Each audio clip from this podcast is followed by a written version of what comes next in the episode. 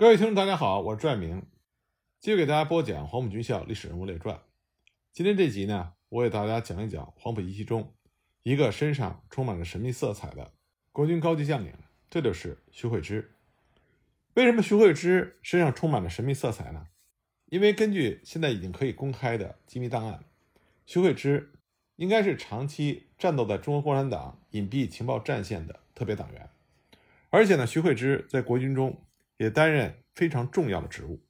他最后是被蒋介石以共产党情报人员的身份在台北的刑场英勇就义。但是，关于徐慧之将军到底什么时候加入到中国共产党隐蔽战线的情报工作，这到现在仍然是一个谜团。徐慧之在国军中的地位也非常的显赫，他和贺中涵、曾扩情和袁守谦三个人被称为国民党政工干部中的四大金刚。他还曾经担任李宗仁总统府的中将参军，他在国军中的人际关系很好，他对人采用的是中庸之道，对于犯了错误的部属，从来不大声的怒吼或者是斥责，一般只是紧锁双眉，一副因为属下的过错而表示难过和惋惜的态度，从来不会使自己的下属感到难堪。他对人和善，说话轻声细语，常带微笑，很少会看到他发怒。貌似更像是一个学者，而不像威武的将军。他非常注重仪表，服装整洁大方，风衣扣总是扣着。秋冬常穿着一套适身的一日军装，春夏季更多时间是穿着整洁的中山装。冬季的那种臃肿的军棉大衣，他也要改制合身之后才穿。衣服不穿的时候，通常他是叠好整齐的放在他的被褥上。徐慧之用人也是五湖四海，没有太多的条条框框，只要是符合编制和工作需要，无论是分派来的，还是有关人士介绍来的，或者是毛遂自荐来的，都是一样的录用，按照个人的特长分配工作，而且用人不疑，大胆使用。当时国民政府中派系林立，但是徐慧之他虽然出身黄埔，却没有参加任何的派系，而且由于他心地光明，态度谦和。个人也是无所求、无所争，所以和各个派系相处的都不错。当时他的好友就戏称徐慧之是一个五甘草，或者是麻将牌中的听用。不过，徐慧之的这种为人处事的方法非常适合于他的秘密身份，也就是中国共产党的秘密党员。那就让我们来看一看徐慧之将军他的一生到底是一个什么样子。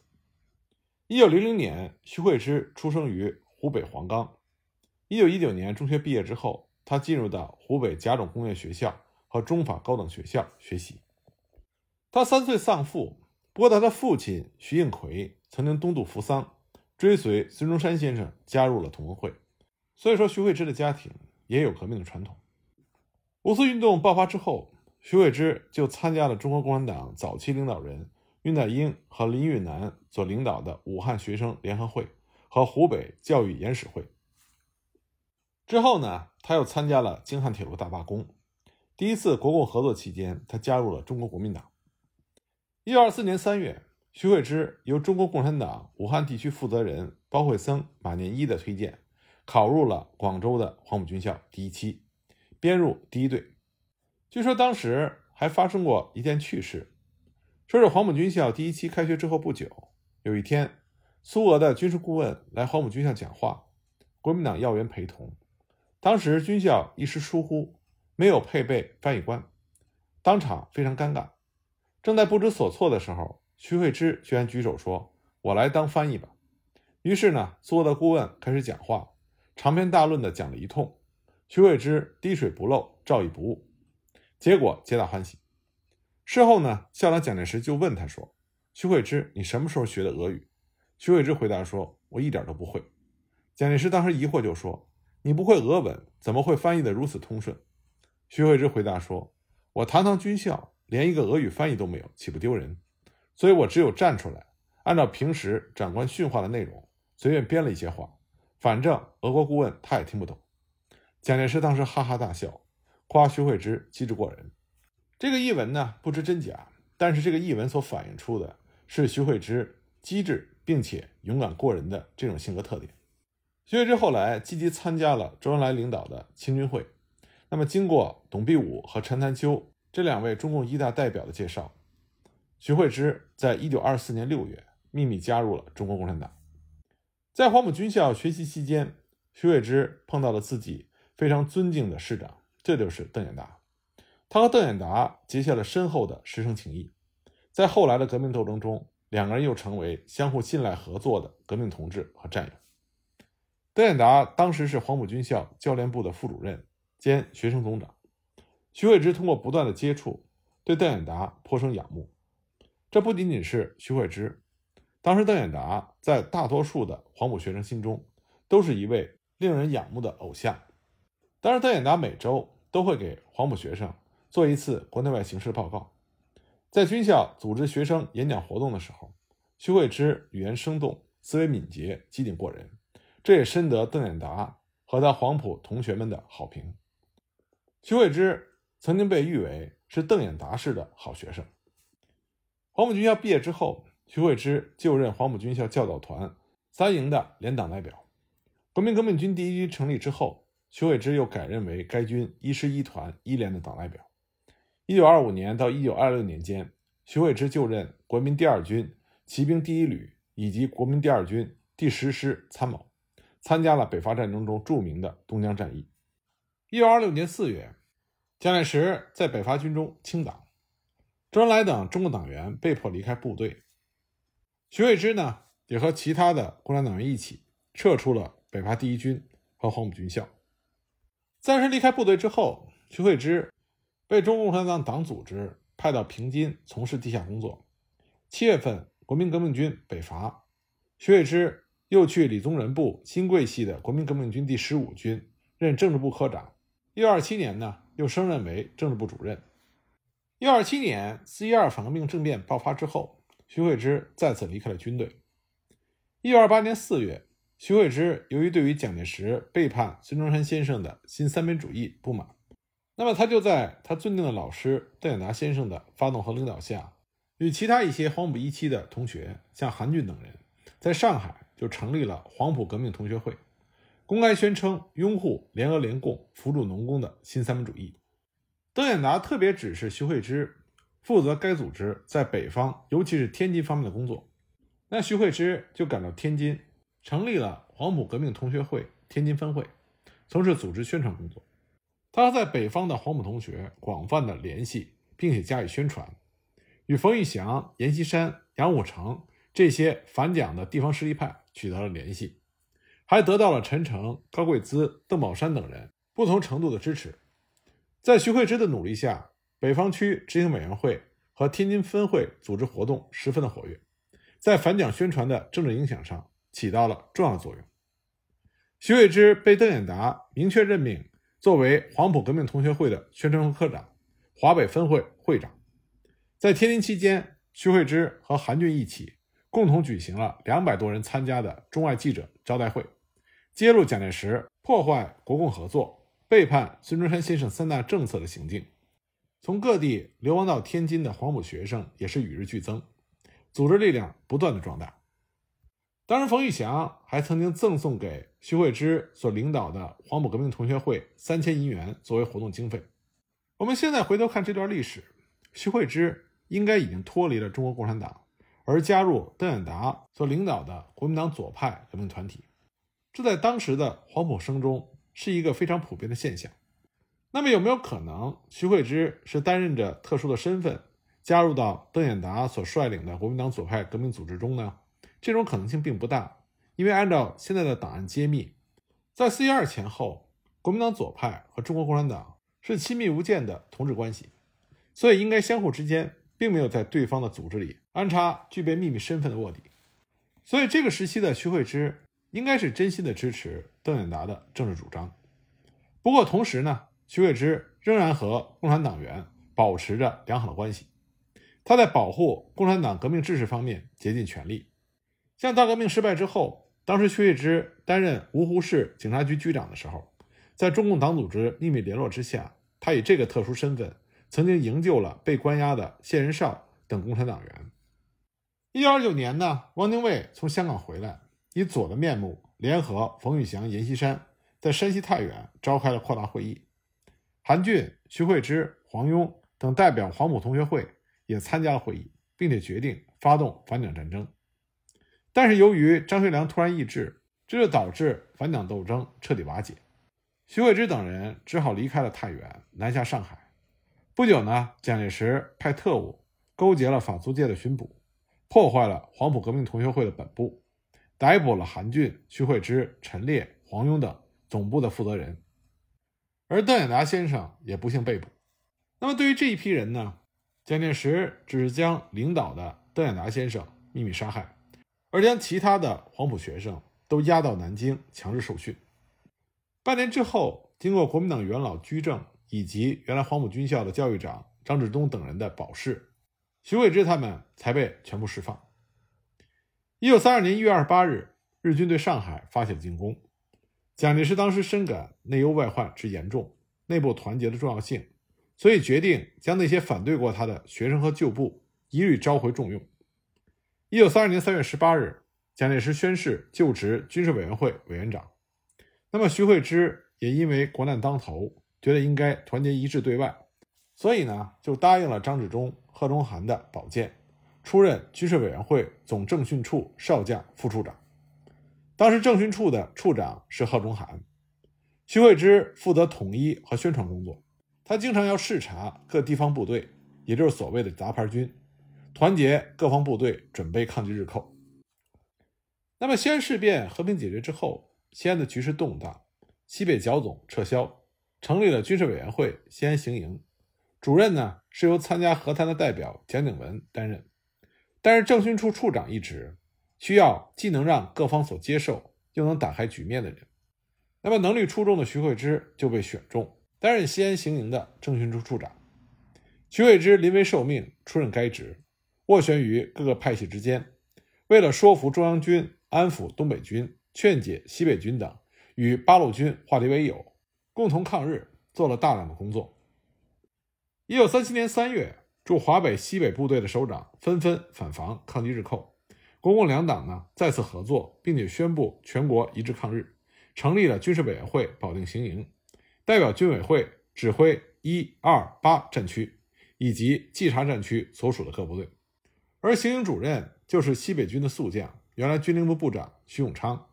政训处处长则是由徐惠之调任。一九三七年七月一日，徐惠之被调到就任庐山暑期训练团第一总队。第一大队的指导员，训练团的团长呢是蒋介石亲自兼任，教育长是陈诚，第一总队长孙连仲。那么在第一大队和徐惠之联手的第一大队大队长，正是他的老同学胡宗南。第一大队被调训的学员是驻防西北地区的阎锡山、杨虎城、马步芳、马鸿逵这些部队的军师长，以及特种兵的独立团团长和少数的军参谋长。训练他们的目的是为了动员他们结成拥护抗战，一切行动听指挥。徐惠之和胡宗南联手，任务完成的相当不错。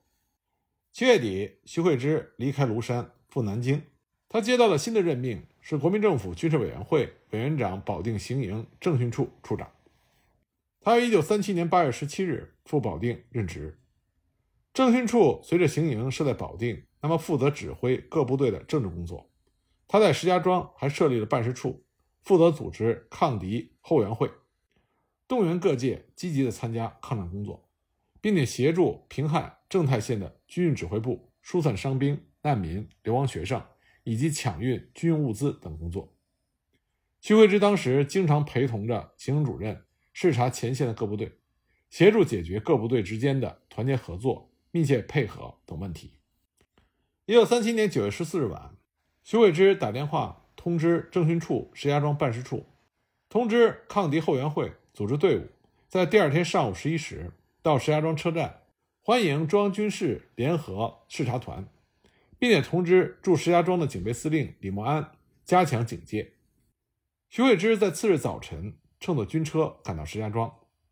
那么这个视察团的成员就包括中共代表周恩来、彭德怀，陪同他们的呢是蒋鼎文。徐惠之在欢迎大会上致辞说：“我代表行营徐永昌主任及所属官兵和石家庄的各界人士，向中央军事联合视察团的代表周恩来将军、彭德怀将军蒋鼎文主任亲临前方视察，共商抗战大事，表示热烈的欢迎和崇高的敬意。那么，周恩来代表中国共产党和十八集团军，向战斗在抗日前线的全体官兵和民众表示了亲切的慰问和致敬。会后呢，由徐惠之陪同视察团乘专车去了太原。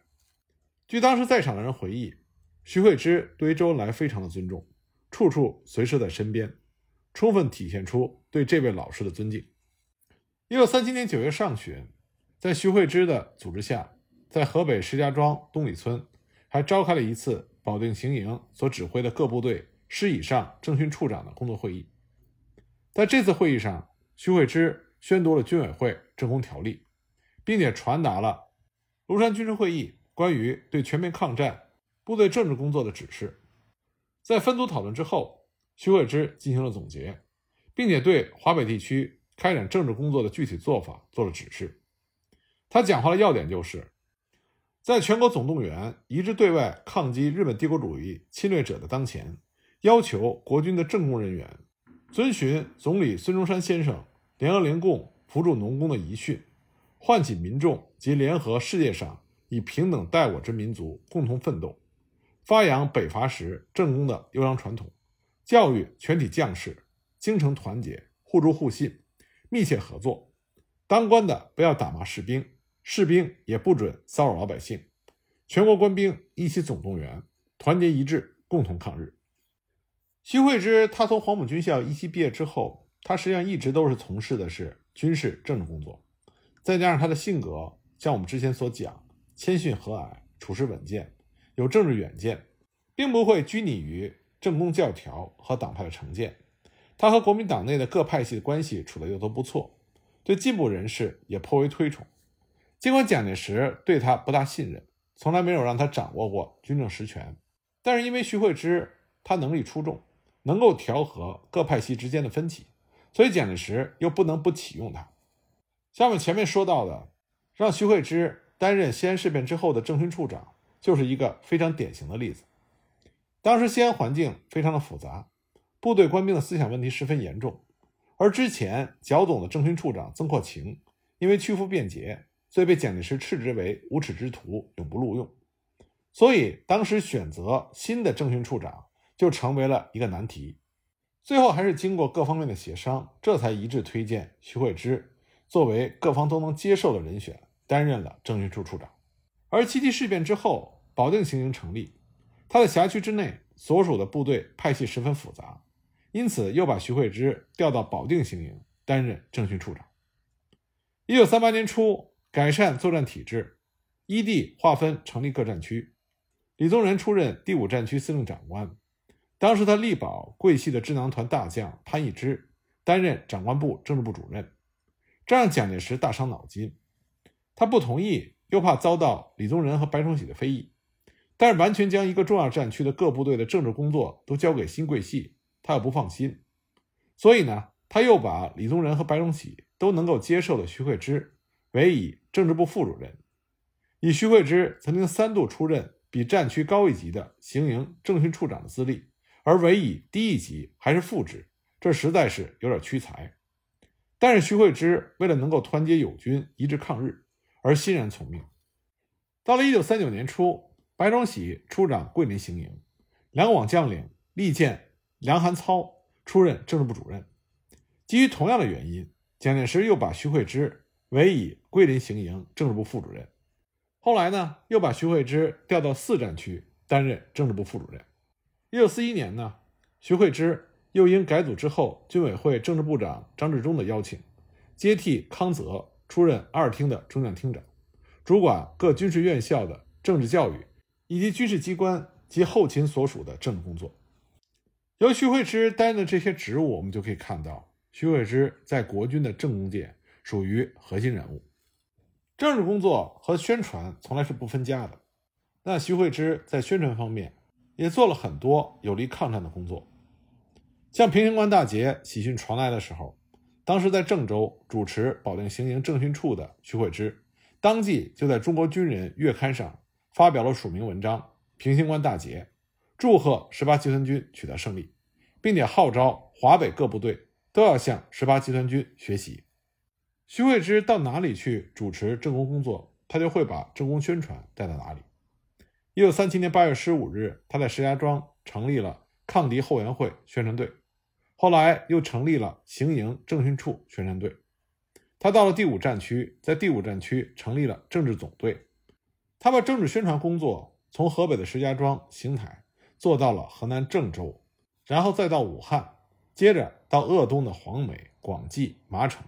接着西上到宜昌、恩施，最后辗转到湖南的虔诚、凤凰、芷江。他的工作方式也因地制宜、多种多样。在石家庄，除了带着学生宣传之外，他还参加车站接送转运伤兵官兵以及过境难民的工作。同时协助军警维持火车站的秩序，另外还参加过两次大轰炸的救护和消防工作。在郑州，他率领自己手下的工作人员，在城镇和农村举行过多次报告会，演街头剧，教学生和儿童演唱抗日歌曲《流亡三部曲》《黄河大合唱》等等。沿途绘制很多的标语和漫画，揭露日寇的暴行。同时呢，徐慧之他也大力宣扬国共合作。共同杀敌的英勇事迹，无论国共双方只要是前线取得了胜利，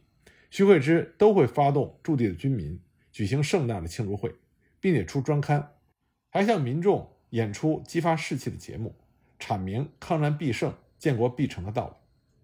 在鄂东前沿各县，他采取灵活有效的工作方法，来争取广大的农民兄弟参加之前担任送粮草、接伤兵的运输工作，取得了很大的成效。当时他就得到了白崇禧的口头嘉奖。在徐慧之的主持下，第五战区在黄梅、广济、西水、麻城公路的两侧开设了三个军民合作站，协助调解军民合作以及之前等问题和纠纷。每个合作站由三男两女，一共五名骨干队员组成，并且利用两旁附近的空房，组设了九个招待站，负责过境的伤病官兵和难民的茶水食宿。以及简易的治疗。每个站由一名分队长带几个队员组成，